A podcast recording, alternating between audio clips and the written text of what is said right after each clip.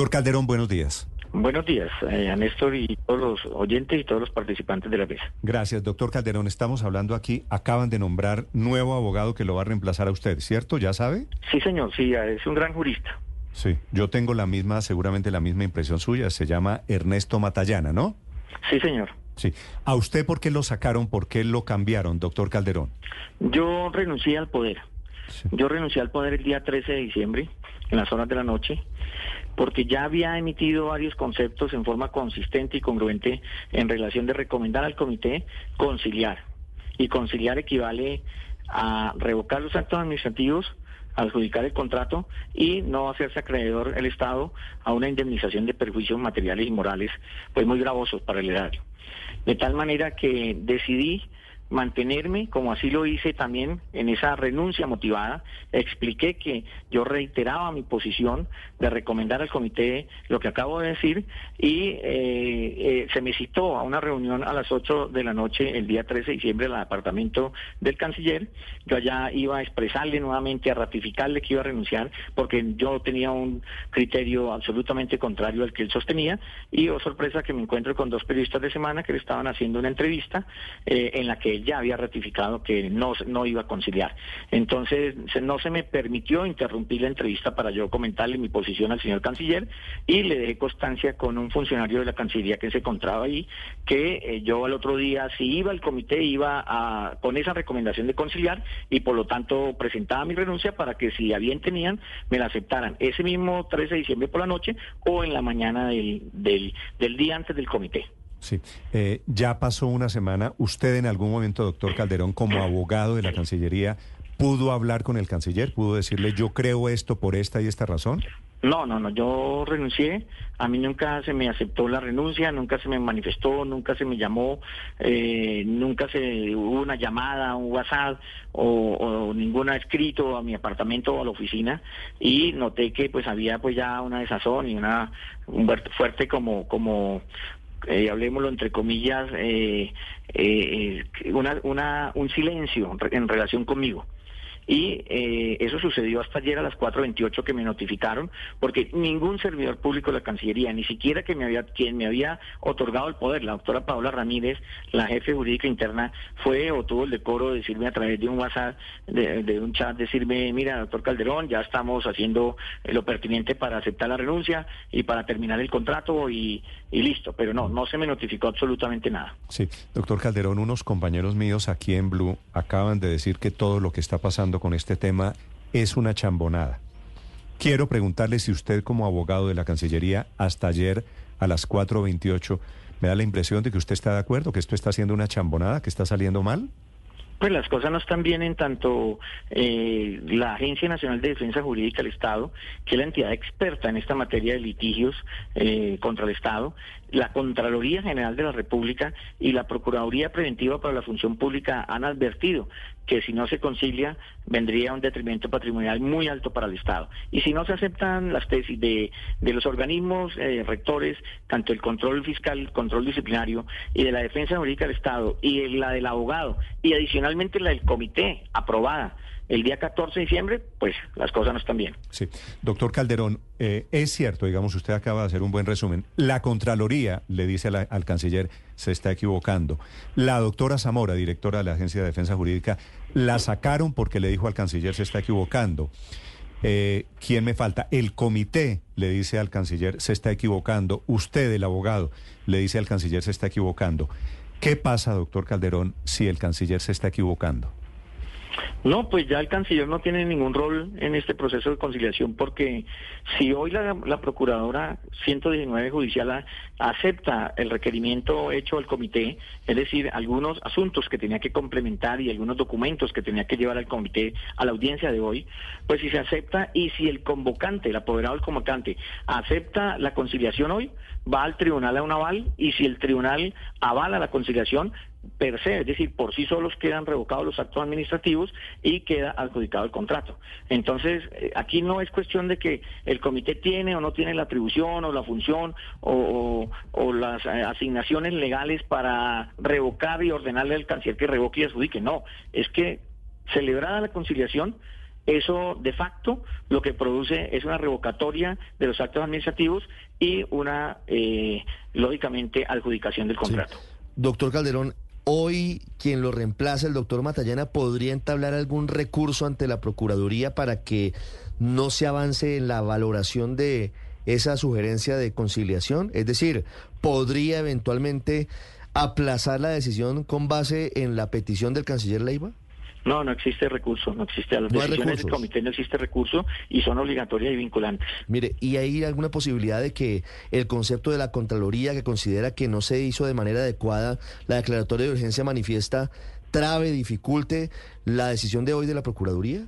No, esa es una decisión eh, paralela, pero no, no tiene ninguna afectación en relación con lo que está, se está haciendo en la Procuraduría. Doctor Calderón, este proceso lleva ya varias semanas, mucho estudio, es un proceso eh, voluminoso. ¿Usted ve conveniente el cambio y sobre todo la llegada a un momento decisivo del doctor Matallán? Es decir, ¿es posible que haga una actuación responsable, juiciosa, si acaba de aterrizar el proceso?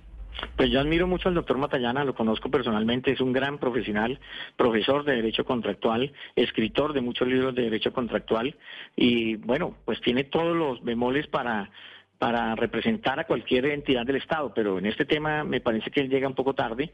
No sé cuál será su estrategia, él es un hombre muy inteligente y me imagino que estará pensando. Doctor Calderón, usted en su carta de renuncia se fue advirtiendo detrimento, de, detrimento patrimonial. ¿Usted lo calculó? ¿Tiene más o menos idea de cuánto es el cálculo, el riesgo?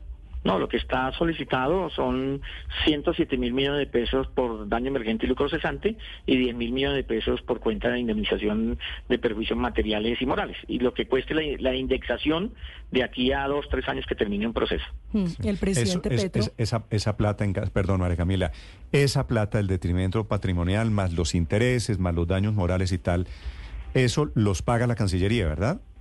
Sí, pues condenan al Estado, a la nación en ese, en ese evento al presupuesto nacional, o sea, todos los colombianos. ¿Y eso, ¿Y eso le repite después a qué funcionario?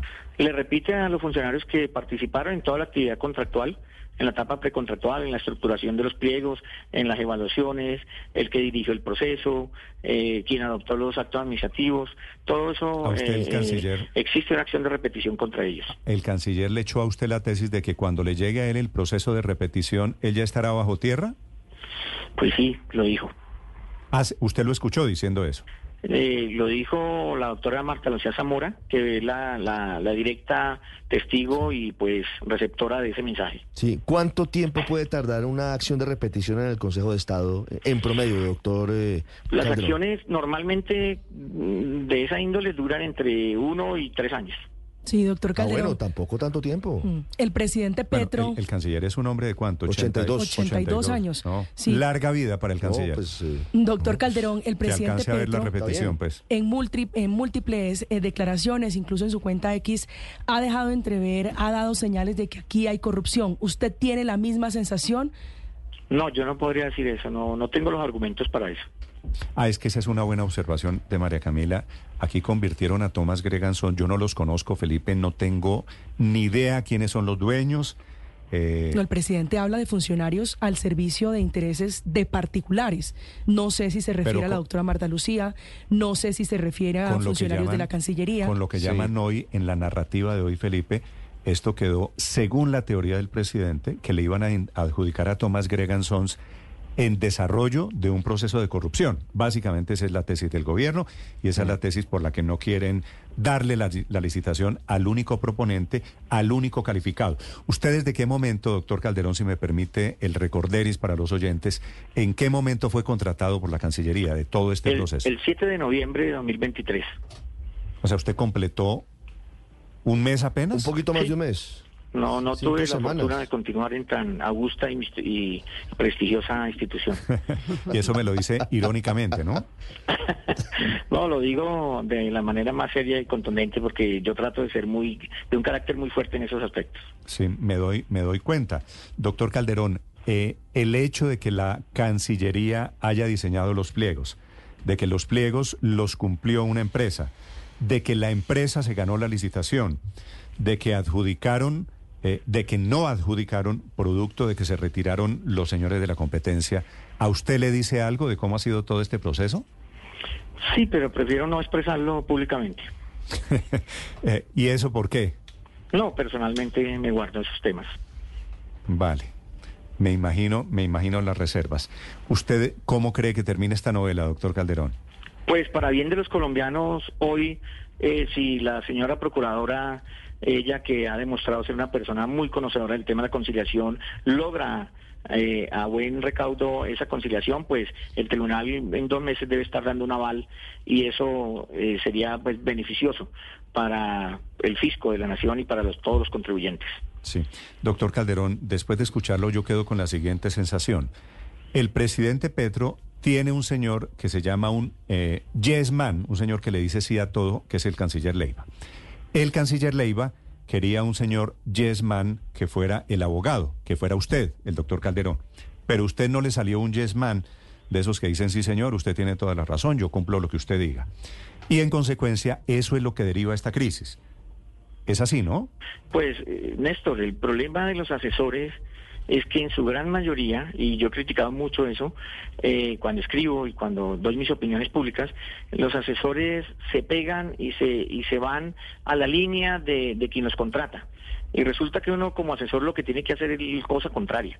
Decirles, mira, esto está mal, esto va por mal camino y hay que enderezarlo. Y si no le hacen caso, pues no queda otro camino que dar un paso al lado, como, como se dice coloquialmente. Vale. Sospecho que no hemos visto el final de esta película. Doctor Calderón, le agradezco estos minutos. Muchas gracias, Néstor. Gracias a usted.